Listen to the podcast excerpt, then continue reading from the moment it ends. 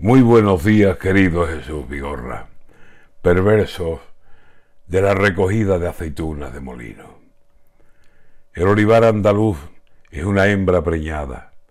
Ya varas y vibradores se acercan a partearla. Las manos del hombre cerca, porque harán falta, harán falta.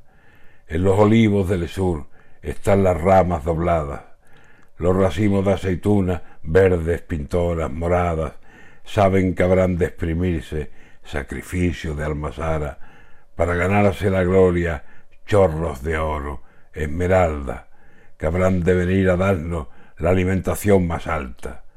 Olivares de mi tierra, ahora que el otoño pasa y las veras del invierno se notan en las mañanas que el frío afila en el aire sus afiladas navajas, los ríos de aceite suenan por el tronco, por las ramas.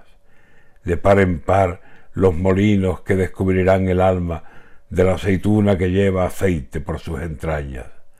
A los pies de los olivos sufre el hombre que trabaja, que la tierra es dura nieve cuando noviembre se planta y siembra el frío a voleo donde las manos se encallan, cogida de la aceituna de molino ¿Cómo paga el hombre al hombre que entrega al olivo cuerpo y alma y hace de las aceitunas el líquido de más talla? Qué hermosas son las olivas y qué duro trabajarlas, si con calor por calor, si con frío las heladas.